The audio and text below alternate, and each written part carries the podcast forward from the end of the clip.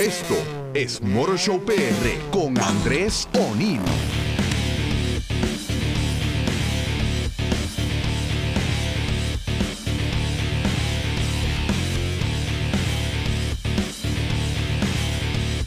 Muy buenas tardes, my friends. Andrés O'Neill con ustedes aquí en un episodio más de Moro Show PR por el 1320. Esta semanita ha estado buena. Eh, Yo les diría que la semana la comencé el viernes pasado. Y es porque he tenido de, de, de, continuo, o sea, de seguir uno detrás del otro, eh, dos pruebas de manejo. Eh, tuve desde el, desde el viernes pasado, estuve manejando la Infinity QX50 la entregué lunes y el martes estuve manejando la nueva versión del 2020, modelo rediseñado, octava generación del Nissan Sentra, o sea, de entregué uno y al otro día pues eh, eh, fui a recoger el, el otro. Y entonces en todo esto pues ha habido varias otras aventuras automotrices, o sea, la, cuando estuve probando la Infiniti QX50 aproveché y fui hasta San Germán. Estaba buscando, ya ustedes se imaginarán, un carro viejo. Es posible que se imaginen la marca del carro viejo que estaba buscando, sí, un Citroën. Eh, y lo encontré. Me dijeron que había un Citroën muy interesante por allá. Eh, y fui, fui a buscarlo, encontré, conocí la familia y fue una experiencia muy, muy buena. Eh, es lo que siempre les digo en este ambiente de, eh, de los automóviles, eh, especialmente los automóviles antiguos, uno va conociendo, uno va recolectando nuevas amistades, gente de un calibre humano gigantesco. Así que, pues, de eso le voy a estar hablando. Eh, pues nada, vamos a comenzar con la Infiniti QX50. Fui a recogerla el viernes al concesionario de Infinity, Infinity de Puerto Rico en la avenida Kennedy. Entonces él viene bastante rápido, le di uso, porque fui con ella hasta el noreste de la isla, Río Grande, esa área. Eh, o sea que rápido, pues sí, o sea, ese mismo día pues le metí una unas 50 millitas más o menos, o sea, yo he medido más o menos desde mi casa, Guaynabo hasta Río Grande, pues son como unas 25, 26 millas, y di vuelta pues son 50 y pico, más el, las dos o tres diligencias que hice dentro de, San Juan el viernes por la tarde, pues ese primer día se fue tal vez como con 60, 70 millitas. Ahora el maratón fue al otro día, el viernes, perdón, el sábado, el sábado, el sábado. El sábado salí bien temprano, cosas raras en mí, porque a mí se me dificulta salir temprano de casa, no sé por qué, o sea, puedo eh, programarme para salir de casa, o sea, le estoy hablando cuando estoy haciendo, saliendo por mi cuenta en un viaje en carro, un road trip, etcétera, eh, o sea, para mi esparcimiento, eh, pues se me hace difícil salir, ya cuando es un compromiso, pues sí, ahí cumplo, ¿verdad? Pero cuando es por mi cuenta, pues como sé que no le estoy fallando a nadie, pues doy vueltas dentro de casa y hago esto y hago lo otro antes de salir y a veces cuando quiero salir a las 7 de la mañana salgo a las 9, a las 8 que salgo a las 10, cosas así. Pero el sábado pasado eh, eh, lo logré, salí bastante temprano, yo creo que salí como a las 9 por ahí más o menos, eh, salí temprano y estuve el día entero, el día completo eh, manejando por la isla. Eh, o sea, mi destino era San Germán, que inicialmente pensaba que era Lajas, eh, pero eh, por las coordenadas que me dieron, pues sí, resultó que era era, era San Germán.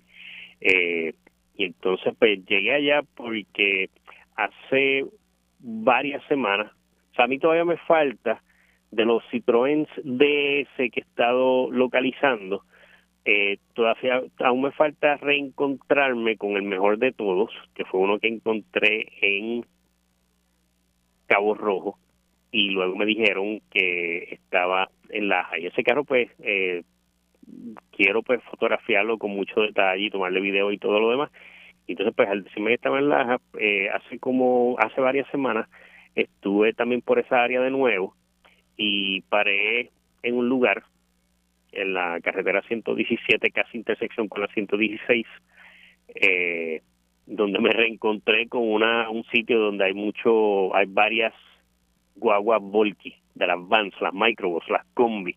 Entonces, muy peculiar, una de ellas está recortada y es bien chiquitita, bien chula, o sea, está, eh, no está completa, pero sí por lo menos el proyecto de haberla picado y unirla, pues eh, sí, eso ya está. Y está allí al frente de la calle, yo la había visto hace aproximadamente como dos o tres años, y entonces aprovechando ya que estaba en esa área, pues pasé a verla y me topé con, con el dueño, quien eh, pues me eh, muy amablemente me permitió fotografiar los vehículos que tiene allí.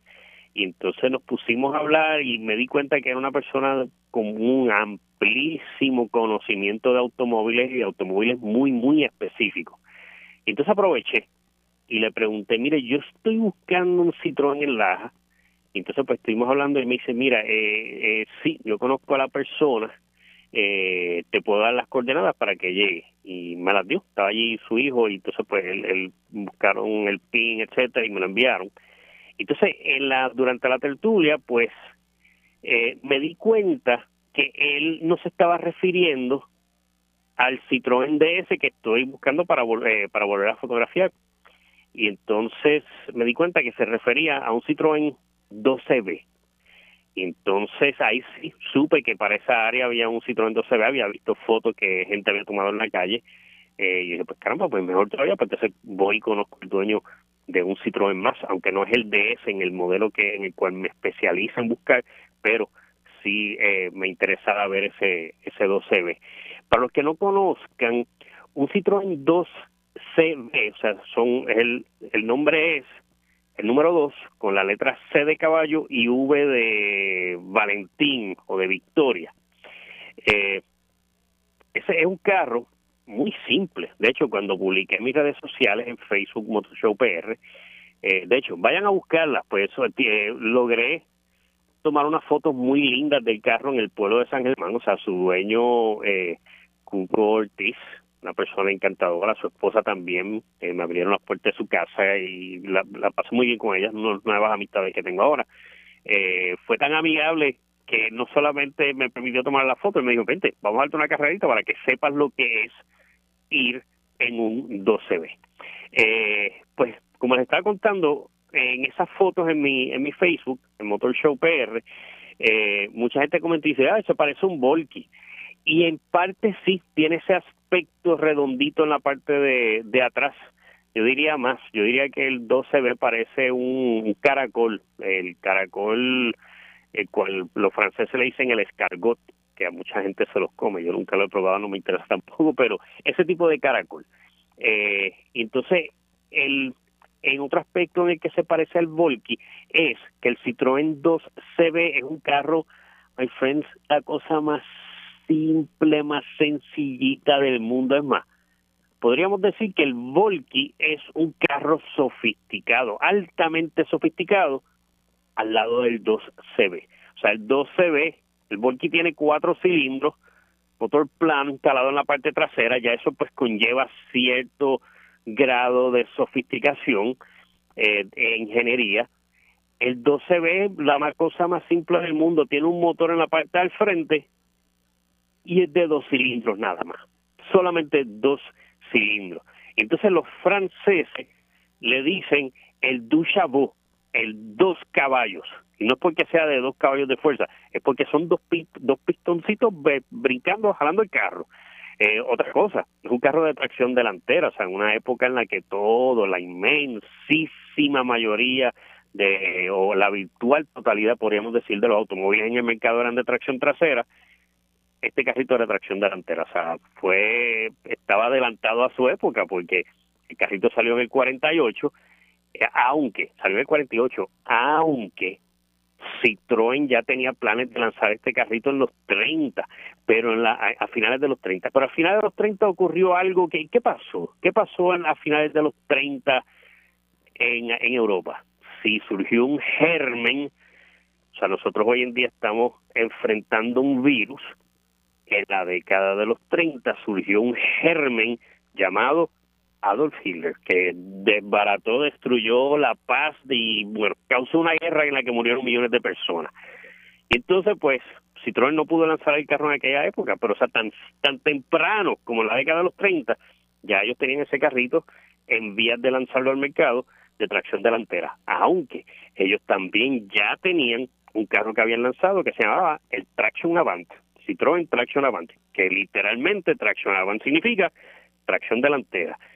Eh, e incluso, le estoy recalcando este detalle de cuán adelantada estaba Citroën a su época, lanzando carros de tracción delantera en la década de los 30, pero, pero, una automotriz americana les ganó en eso. En la década de los 20, al final, a los finales, estaba esta automotriz pequeña, de lujo, que se las he mencionado varias veces, he ido al museo y la, eh, que era la fábrica donde los hacían, eh, se llamaba Cord, C-O-R-D, eh, y Cord era una automotriz que sus carros eran de tracción delantera en esa época, y aún así había otros poquitos eh, manufactureros pequeños de automóviles que tenían tracción eh, delantera, pero les diría que Citroën fue la primera automotriz de volumen en crear automóviles de tracción delantera. Pues es un carrito pues de mucha historia, vino a salir, o sea, como les dije, la, la las intenciones de Citroën eran lanzarlo en plena década de los 30, pero no se pudo. Y aguantaron los planes hasta después de la Segunda Guerra Mundial, que terminó en el 45, y entonces eh, Francia estaba, y el resto del continente estaba tan destruido de que pues Citroën no pudo lanzar el carro tan pronto como hubiera querido. Entonces salió para el 48 y entonces salió perfecto porque Francia en aquel entonces, acabadita de salir de una guerra, acabadita de salir de una ocupación, igual que el resto de Europa, estaba, eh, los ciudadanos estaban en una situación económica pésima, tal y como estamos nosotros en Puerto Rico, sin una guerra. Eh, pero, eh, ya ustedes saben, eh, quienes nos han administrado por 50, 60 años, nos han llevado a esto, sin una guerra. Pues la cuestión es que entonces, pues este carrito barato, simple de mantener, duradero, eh, fue un éxito gigante y los franceses se enamoraron del, carrito y lo apodaron así, el Duchabot, los dos caballitos.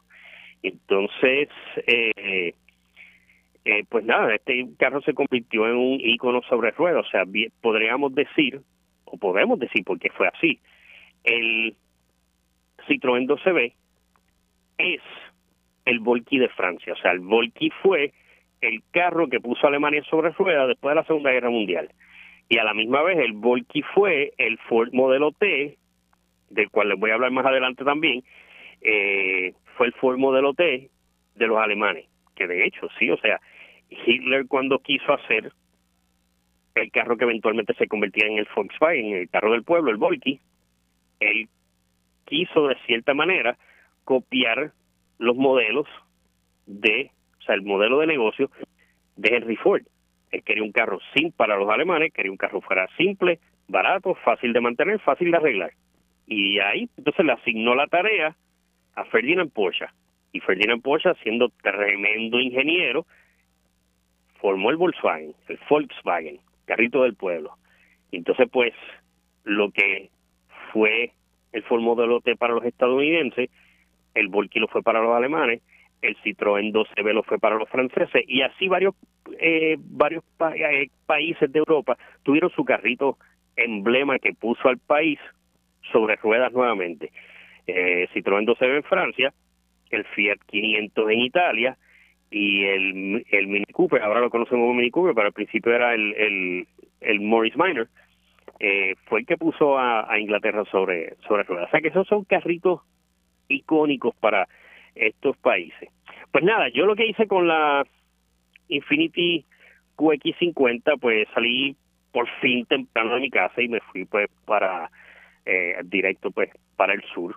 Eh, visitamos varios de los eh, municipios viendo, pues fuimos con toda nuestra calma, o sea, como no me estaban esperando en San Germán, o sea, esto también fue un atrevimiento, o sea, simplemente me presenté y pues como no me estaban esperando, pues fui con toda mi calma, viendo playas bonitas, viendo lugares desafortunadamente destruidos por los terremotos, eh, fue un viaje chévere. Entonces, pues cuando por fin llegué allá a, a, San Germán, eh, vimos el carro, estaba estacionado justo encontramos la casa tal y como me, habían indicado cómo llegar Y entonces allí pues eh, llamé, me o sea, cuando la señora me vio, pues me reconoció y me dijo, mira, eh, mi esposo pues sigue el programa, el loco con los autos, etcétera. Y entonces pues tuvimos una, una tarde muy muy chévere y entonces eh, fuimos y dimos una vuelta en el, en el carro. Y lo más que me sorprendió, my friends, es como un carro, de hecho, de hecho, cuando lo vean en mi página, en Motor Show PR en Facebook, lo primero que van a la primera percepción que van a tener de que es un carro muy, muy antiguo. Bueno, de hecho lo es, o sea, su estilo, su diseño, pues es un carro que, como les dije, salió al mercado en el 48, pero la intención era que saliera en los 30. Eh, es un carro de un estilo muy, muy antiguo, pero cuando vean las fotos se van a sorprender porque van a estimar que el carro es de los 50 o los 60, sin embargo es de 1982. 1982.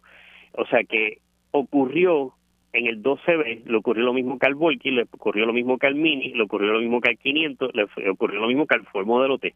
Estuvo décadas, décadas con el mismo diseño. Y es que eso pasa cuando un carro está casi, casi perfectamente diseñado, cuando es creado para cumplir un propósito de ser un carro simple, económico, y la gente se enamora con él, de él y sigue comprándolo. Entonces, pues, este modelo en específico es de 1982, porque el Citroën DSV estuvo en producción con el mismo exacto diseño hasta el 1990. O sea, que fue una, una corrida larguísima, muy larga.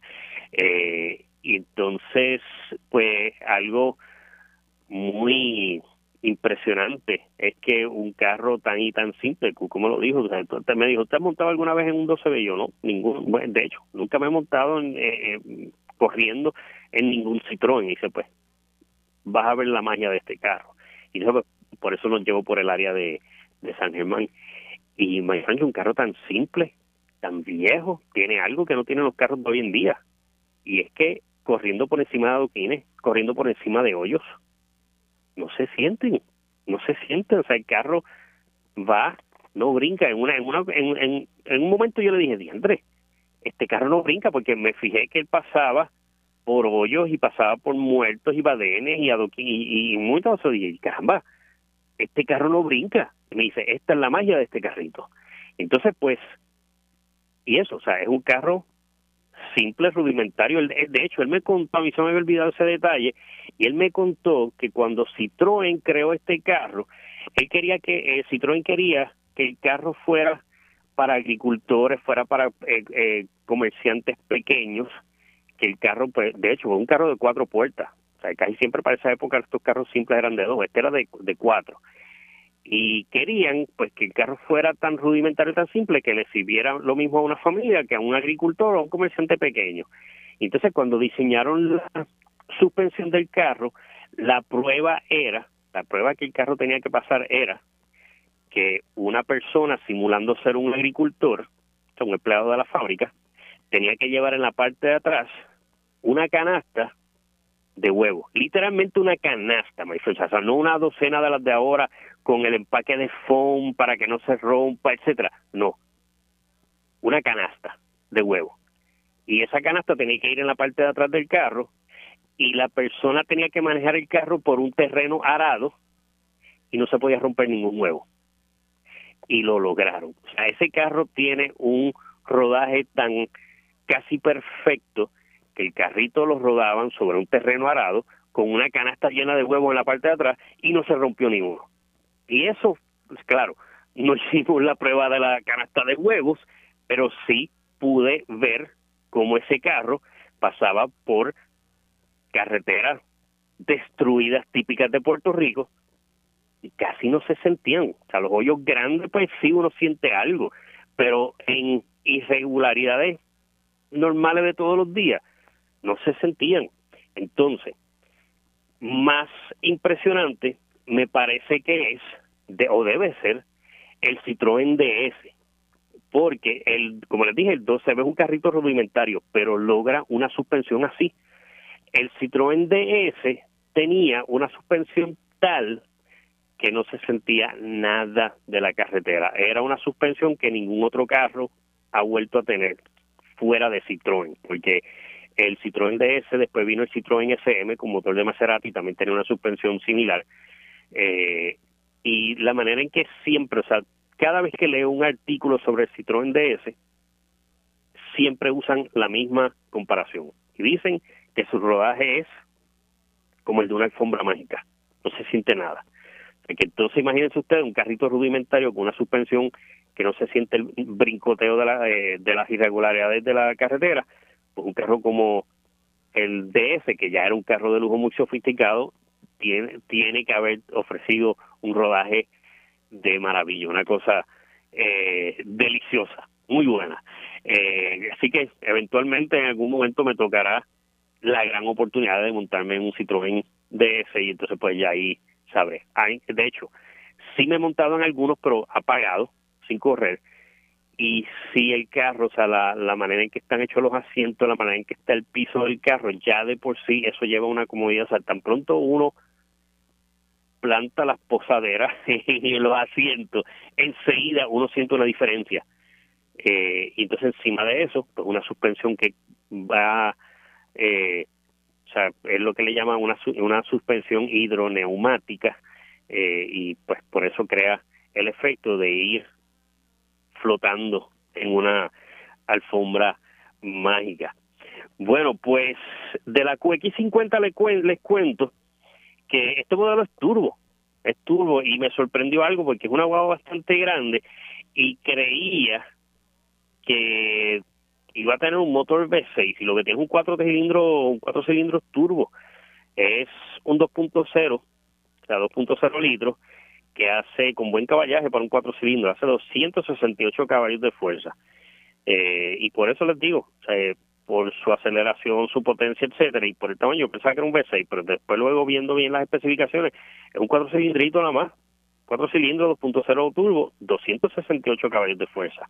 Eh, entonces, pues, como les dije, la tuve desde de viernes hasta lunes, le di la tremenda, gigantesca vuelta que le di el sábado, el domingo yo creo que descansó, yo creo que el domingo yo no la toqué, eh, es más, el domingo yo ni bajé de mi apartamento, eh, y ahí descansó. Entonces el lunes volví a utilizarla bastante y en total eh, metí 400, 400 millas, 390.7. O sea, para estándares de Puerto Rico eso es mucho.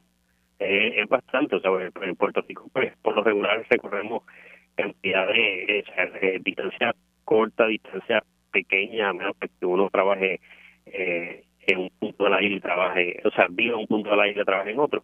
Pero por lo regular, o sea, eh, casi 400 millas en un fin de semana, pues es cosa, cosa rara.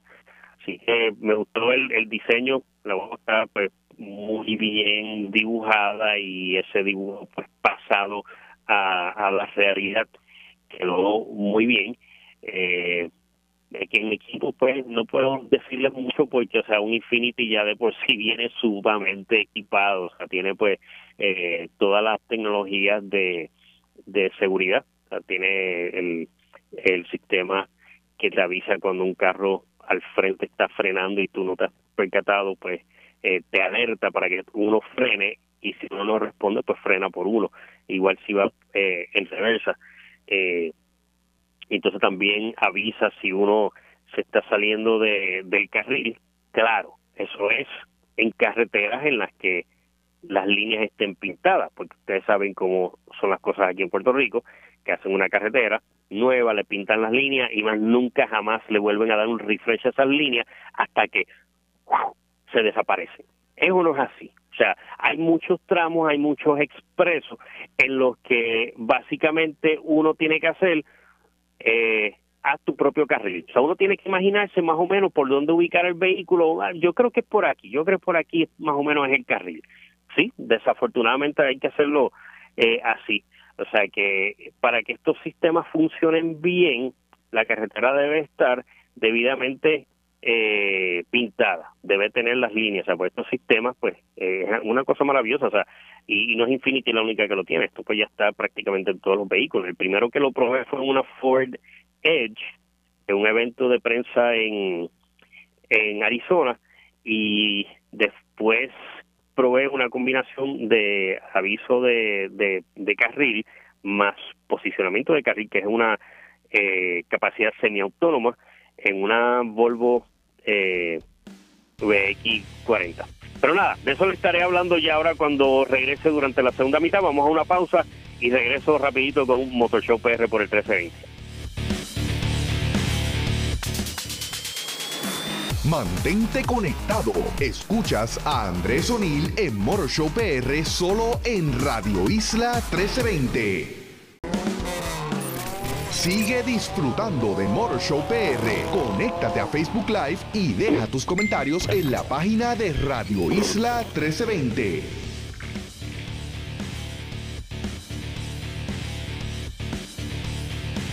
Bienvenidos nuevamente a Motoshow PR por el 1320. Eh, los que estaban eh, durante la primera mitad, pues gracias por estar conmigo. Los que están entrando ahora al programa, pues bienvenidos sean. Eh, nada, durante la primera mitad, pues estuve hablando sobre la Infiniti QX50, vehículo que estuve manejando durante el fin de semana eh, por gran parte del sureste de la isla, de hecho, el, suroeste, suroeste. Eh, la, la vuelta fue tan larga que como les dije, o sea, fui desde mi casa en Guaynabo hasta el sur y por ahí pues fui dando brinquitos por los distintos pueblos de, del área sur hasta llegar a San Germán. Eh, entonces después di, lo seguí, pues regresé a casa pues por el norte, o sea, atravesé toda la número 2 hasta Aguadilla y pues por ahí eh, regresé por la por la 2 y la 22, o sea que básicamente le di le di una vuelta a la mitad occidental de la isla. Bueno, a mí me encantan los, paseos aquí eh, en mi isla, eh, que de hecho, de hecho, saben pues que por la situación de, de la pandemia pues no estoy viajando, o sea, yo no, caramba, yo no, yo no veo el interior de un avión desde febrero y pues para mí es algo inusual porque prácticamente en, en los años normales yo estaba promediando aproximadamente eh, 12 vuelos, 12 viajes eh, anuales, eh, a, veces uno detrás del otro, varios en un mes. Eh, lo más alto que llega son como 15 o 16. O sea, pues, y de momento, cero viajes, pues sí, ha sido como que caramba, eh, extraño la, la fila y tener que quitarme la correa y el revolú de, la, de las filas de seguridad. Eh, pero nada, o sea, por, por un buen tiempo creo que no, no va a haber, no va a haber viajes, esto de por sí las mismas compañías automotrices están siendo pues muy cautelosas y pues para no exponer a los periodistas pues no están haciendo ningún evento en, en vivo todo es eh, eh, virtual. Eh, y entonces pues pues nada eh, lo que estoy haciendo pues como no estoy viajando pues sí aprovecho cada vez que pruebo un vehículo pues viajo dentro de mi isla. Y es lo que siempre llevo años eh, diciéndole eh, en Puerto Rico hay tantos sitios lindos para ver, o sea, de verdad, o sea, vivimos en una isla pequeña pero gigante, o sea, porque a la verdad que aquí en Puerto Rico hay una de, recovecos preciosos como los que uno, uno se mete, eh, hay veces que pues eh, trato de no repetir rutas y así mismo pues voy descubriendo otras, voy descubriendo lugares y en el camino me encuentro carros viejos y pues tengo más para contar y, para fotografiar, pero sí, sea, eh, lo lindo de, de Puerto Rico es que en todos sitios hay lugares preciosos. O sea, cada municipio tiene un montón de lugares bellos. Entonces, cada carretera, cada ruta tiene sitios bien lindos. Yo lo que digo es, para uno ver el verdadero Puerto Rico, o sea, es uno meterse por los recovecos. O sea, uno debe de, o por lo menos lo que hago y me gusta y disfruto hacer, es irme por las rutas menos transitadas sea, el expreso facilita, pero y uno llega más rápido a los lugares, pero pues si uno sigue por el expreso todo el tiempo va a haber el mismo expreso, el mismo expreso. Entonces, pues si uno se se desvía por esas carreteras de cuatro números que son las terciarias o, mm, terciarias, creo que así que lo dicen. Eh, cuando ya cuando usted ve una carretera de cuatro números, ya usted sabe que es una carretera pues de poco tránsito, de, de lugares que pues, no son comunes visitar. Y entonces por ahí es que uno encuentra sitios bien, bien bonitos. Hace poco estuve, bajé hasta, fui por la carrera, que es la 187, creo que, que es la que va desde Trujillo Alto hasta Patilla. entonces pero la, tomé en, en, San Lorenzo entonces pero por San Lorenzo pues fui y esto llegué a una Y yo dije pues dice esta dice Yabucoa esta dice Patilla yo he ido a Patilla eh, hace hace unas semanas antes y pues vamos para Yabucoa me fui por Yabucoa hay un tramo de la de la panorámica. Y después que llegué abajo a, a, a Yabucoa pues quería ir a Maunabo y dije ok pero en vez de irme por la carretera de la costa voy arriba por la pica. Y son unos paisajes preciosos unos sitios bien lindos de verdad que eh, hay lugares por los que uno pasa por estas carreteras eh, de menos tránsito, que uno ve unos paisajes que uno dice, diante, eso debe estar igualito a como cuando estaban los taínos. Eso que yo estoy viendo ahora mismo ahí al frente, así mismo lo veían los taínos, porque son partes de Puerto Rico que no están desarrolladas y, esa es la magia de ellos, son sitios eh, bien lindos. O sea que, de verdad, a mí me gustan las rutas menos transitadas, me gusta ir a donde la gente no va. No, me encanta descubrir eh, lugares. Y entonces por eso estuve haciendo con eh, con Infinity. Entonces, les conté que la entregué el lunes y entonces ya el martes estaba probando otro vehículo. A veces pues me toca así. Hay veces que me tocan las pruebas de manejo, una bastante corrida una detrás de la otra. Entonces pues me, de un carro mega lujoso como un Infinity X50 me bajé a un carro de clase media pero tan equipado como un Infinity. De verdad que me sorprendió. Es el, el nuevo modelo de, de octava generación del Nissan Sentra. Y para mí fue bien. De hecho, mañana, en Locos con los Autos, a las 2 de la tarde por Univision, van a ver la prueba de manejo del Sentra. Eh, la QX50 no, no logré ponerla en el programa, pero sí, van a ver el, el Sentra. Entonces, pues para mí fue una prueba de manejo muy significativa porque, y lo he contado aquí otras veces, mi primer carro cuando era un, universitario fue un Nissan Sentra de primera generación.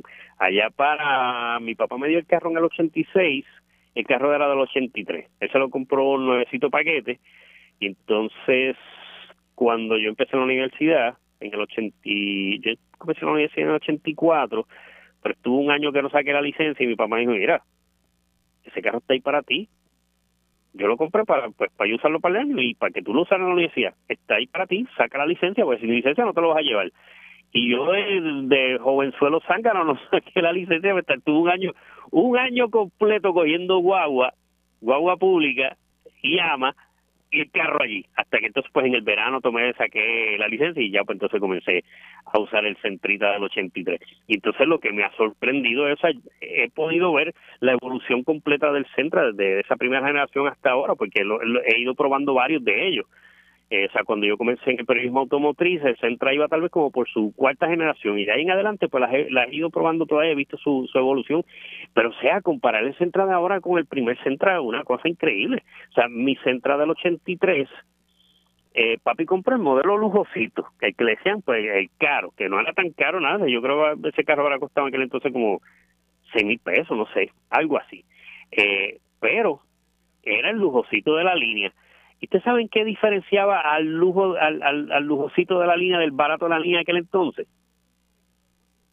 Power steering, asientos de tela y que los, los, la tapa de la gasolina y el baúl abrían por control remoto.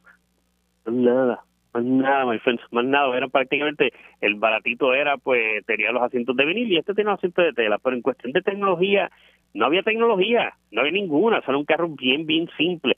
Ah, y otra cosa sí que diferenciaba al, lujosito del, del modelo más simple eran los famosos centras, centros en los aros que decían Centra o decían Nissan, depende del año, y que todo el mundo por Puerto Rico se los robaba por ponérselo a carros de otras marcas. Entonces, usted veía carros caros como un Supra con los centros de un Centra. O sea, eso es como usted, pues ahora, ahora, ponerle a un Toyota Supra de los de ahora, ponerle unos aros de, de un Nissan Sentra, vamos a ponerlo así, o de un Nissan Versa, o sea que de un carro mucho más económico y de otra marca. Y eso pues eran las anormalidades que se hacían en las modas automotrices de, de, de esa época. Eh, los puntos 8, todos tenían centros de Centra. Es más, yo creo que todos los carros en el mercado en Puerto Rico tenían centros de Centra menos el Centra. Algo así era, porque a mí me lo robaron enseguida. Es más, se los robaron cuando antes el carro fuera mío. Y entonces, pues, eh, como les digo, o sea, mi carro pues era como que el, lujosito y, y un Central ahora tiene más tecnología y más equipo que un máxima de aquella época. De hecho, Eh, y esto pues ya es una tendencia, esto no es de Nissan solamente, esto es una tendencia en toda la, eh, la, industria automotriz y creo que les he hablado de ello. Y es que los carros simples han ido creciendo en tamaño y en tecnología eh, que ya han dejado de ser subcompactos baratos. O sea, van creciendo en categoría a tal nivel de que entonces las automotrices tienen que hacer un modelo nuevo por debajo de ese. Honda, por ejemplo. Honda antes su carro barato, simple y buenísimo y confiable era el Civic.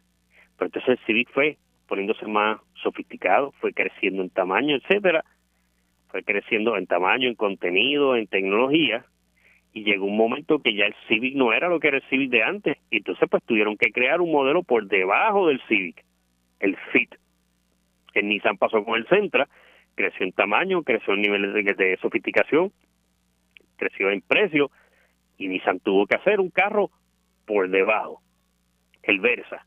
En Toyota, el Corolla fue creciendo y creciendo y se hizo un carro más grande, etcétera, y todo lo demás. Entonces tuvieron que hacer, aunque fíjate, Toyota lo hizo bastante temprano, en eso ahí sí les robó el tiro a todo el mundo.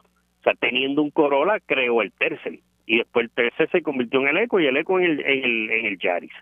Eh, pero sí, o sea, que la, la, o sea, los modelos han ido creciendo. Un ejemplo reciente que estuve eh, probando, la RAV4. La RAV4 empezó como una guagua SUV compacta, ya una guagua mediana, grande. Y pues tuvieron que hacer una guagua por debajo de la RAV4, la, la CHR y así ha pasado con todas las, las, automotrices. Y entonces a tal nivel de que un, el Centra que acabo de probar, yo les diría que es más grande que tal vez un Altima de primera generación o, o más o menos en ese mismo tamaño. Definitivamente más lujo que, que, que, un, que un Altima de primera generación. Y entonces así, eh, un Civic de ahora es más grande que un Accord de hace 10 años o 15. Eh, y entonces un Corolla de ahora definitivamente está ahí a la par con un Camry de primera generación, o sea, lo, y así ha ocurrido con las guaguas, las guaguas van creciendo, los vehículos van creciendo, entonces pues surge la necesidad de crear otra vez otro carro más, más pequeño, más, más simple. Pues para que tengan una diferencia, este central que probé, el nuevo, de octava generación, 2020, tiene un motor cuatro cilindros, igual que el mío de primera generación, eh, pero esto es un 2.0 litros de 149 caballos de fuerza. ¿Saben de cuánto de, de cuánto era el caballaje del primer Centra? El mío del 83 tenía 69 caballitos, o sea que el de ahora lo duplica y un poquito más en caballaje. Eh, una cosa pues bien bien increíble. Eh, y entonces pues también eh, ha crecido en tamaño, ha crecido en, en tecnología, o sea, como les dije, o sea, mi carro pues lo que tenía, bueno, era el, era el lujosito y no tenía ni siquiera Power Windows, era el lujosito y lo que tenía era un radio bien psiquitraqui. Eh, es más, yo creo que era M solamente. recuerdo que después le puse un Pioneer que me vendió un amigo eh, que pues tenía pues ya tenía caseta, MFM, memoria, etcétera. Pero era un radiecito psiquitraqui. Entonces, pues, el de ahora, el que probé viene con un equipo Bose, una cosa increíble. O sea, eh, y es que es lo que estaba pasando. O sea, muchos automóviles que antes eran considerados pues como carros baratos, carros simples, pues han ido poniéndose cada vez más eh, más sofisticados y a tal nivel de que pues ya tienen equipos que antes eran de carros bien bien bien lujosos. Eh, y eso pues puede ocurrir. Eso sí el mío tenía aire. Por lo menos papi lo cogió con, con aire y eh, pero antes eh, o sea ahora mismo es inimaginable que llegue a un dealer en Puerto Rico un carro que no tenga aire. Pero antes sí. Antes, se recuerdan, nosotros crecimos en un mundo en que los carros no tenían aire acondicionado o el aire acondicionado era como para los, para los ricos, para los que tenían Packard y Mercedes-Benz y Cadillac.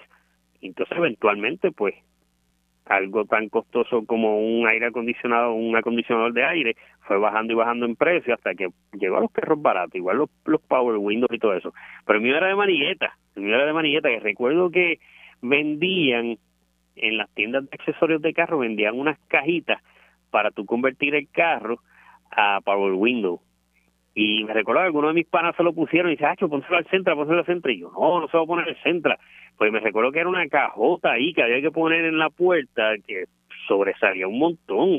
de la puerta y, encima de eso pues no se veía como algo original, se veía, se veía algo como enganchado ahí y nunca nunca se lo puse. Eh, pero sí, o sea, así eran eh, los mercados de, de, de antes. El Centro Nuevo, como les dije, tiene 149 millas, perdón, 149 caballos de fuerza. Eh, versus los 69 que, que tiene el mío. Pero son 149 caballos de fuerza y se, se mueve muy, muy bien.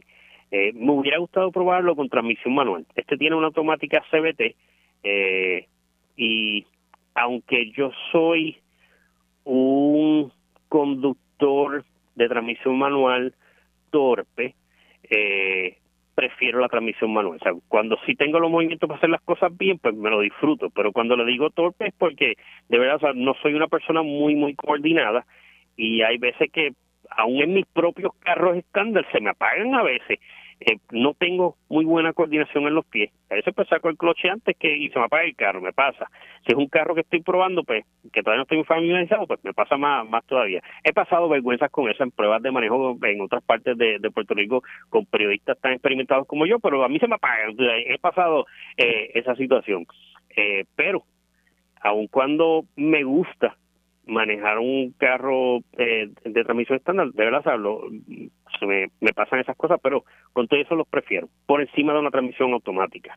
Así que eh, me hubiera gustado probar un, un Centra de transmisión manual, pero eh, la transmisión manual en el Centra creo que está limitada a los primeros primeros modelos, a los más sencillos, y este que estamos probando era el SR, que es el tope de línea, es el modelo más deportivo. Otra cosa, comparando un Centra del 8.3 con un Centra de ahora, los aros en 16 pulgadas. El que yo manejé es de 18, o sea, un Centra con aro 18, o sea, eh, uno pensaría un aro 18 para un carro más grande, más lujoso y un Centra ya puede venir con aros 18. El mío lo que tiene unos aritos de lata de 13 pulgadas, los aros que ya no existen. Yo creo que ya no vienen carros con eh, con aros de 13 pulgadas. Creo que no. Eh, el Mirage en sus primeros, el Mirage actual en sus primeros años creo que tenía 13 y después lo, lo cambiaron a 14. Eh, pero sí, o sea, en aquel entonces, pues los Corolitas y, los Telce y los punto .8 y los Centra eran de 13 pulgadas, ahora son de, de 18. Entonces, el, el resultado en este nuevo Centra es que, especialmente en el modelo que estaba probando, es que se ve como un carro bien costoso, de otra categoría. Claro, no es barato, no es barato el que yo probé, porque es el SR tope de línea o sea, los precios del centro empiezan en 22, eh, 22 mil, y este que provee en específico es de 28, o sea, no es necesariamente barato, eh, pero luce como un carro más costoso de eso. Eh, y les diría que es más bien por el diseño y el tamaño, o sea, parece ya un carro casi, casi rozando con la clasificación de carro mediano. Es un compacto todavía, pero está ahí como que en ese punto en que si quieres un poco más, ya caería en la clase de la clasificación de, de carro mediano. Pues esa prueba de manejo, como les dije, la van a poder ver mañana en Locos con los Autos a las 2 de la tarde, eh, junto con otra prueba bien interesante que hice. Eh, bueno, yo no manejé, sí, sí, sí, de hecho sí, manejé, pedí break y me lo dieron. Están estos jóvenes de Vega Baja que ellos hicieron, hay una nueva tendencia entre los modificadores de auto en crear automóviles tubulares. Y, es así como, como lo escuchan. La carrocería es de tubos, hecha de tubos. Y estos dos muchachos, eh, ellos tomaron un Honda Civic del 9596 por ahí aproximadamente, le eliminaron toda la carrocería y se la convirtieron, eh, le hicieron de nuevo, pero en tubo. Y es un carro de una apariencia bien siniestra, pero muy divertido, de, divertido de mirar, divertido de manejar.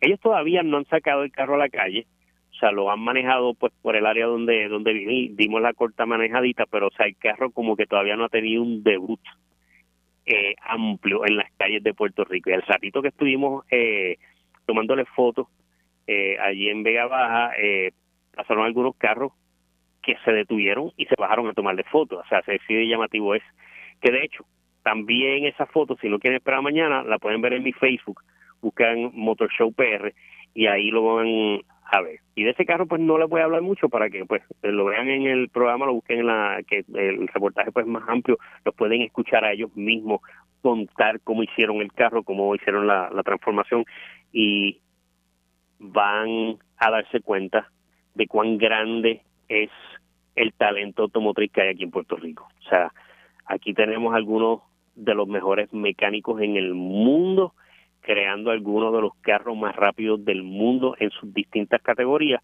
eh, para carrera. Aquí hay genios automotrices, verdaderos genios automotrices que nunca fueron a la universidad a, estudiar eso. O sea, es talento innato, talento propio. Y pues van a conocer a esos dos muchachos en el, en el programa de mañana.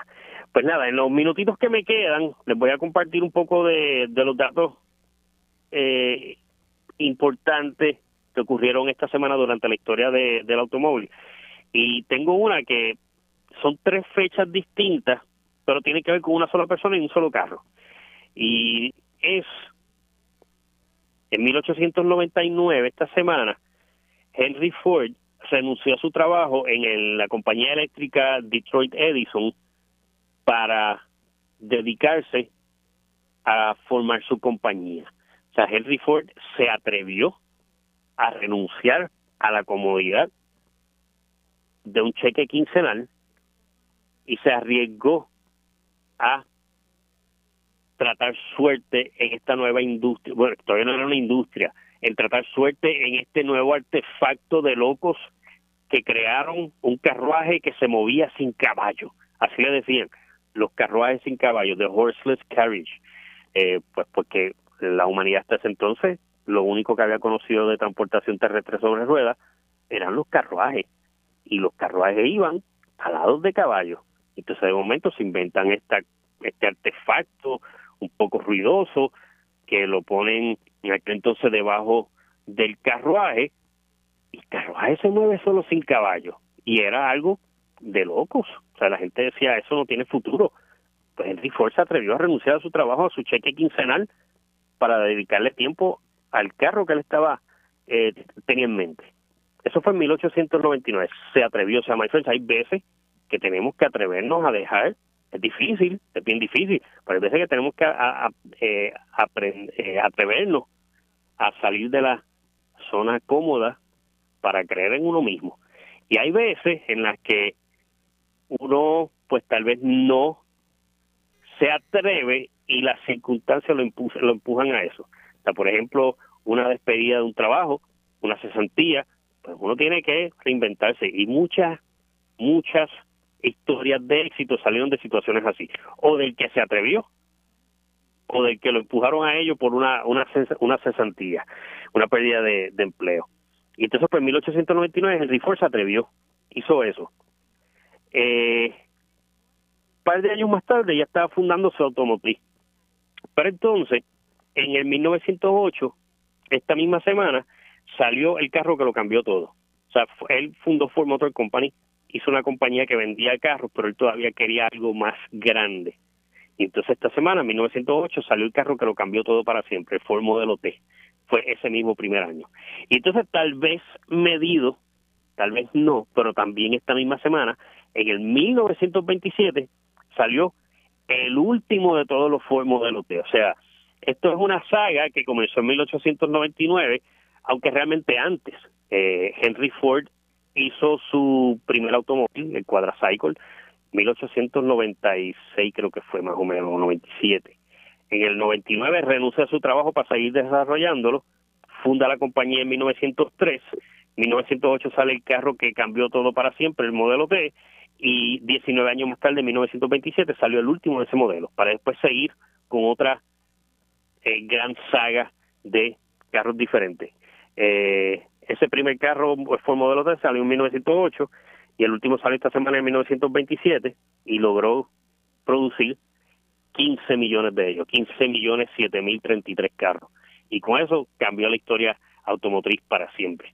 My friends, se me acabó el tiempo, así que la semana que viene estaré con ustedes nuevamente aquí en Radio Isla 1320 con mi programa Motor Show, eh, Motor Show PR por el 1320.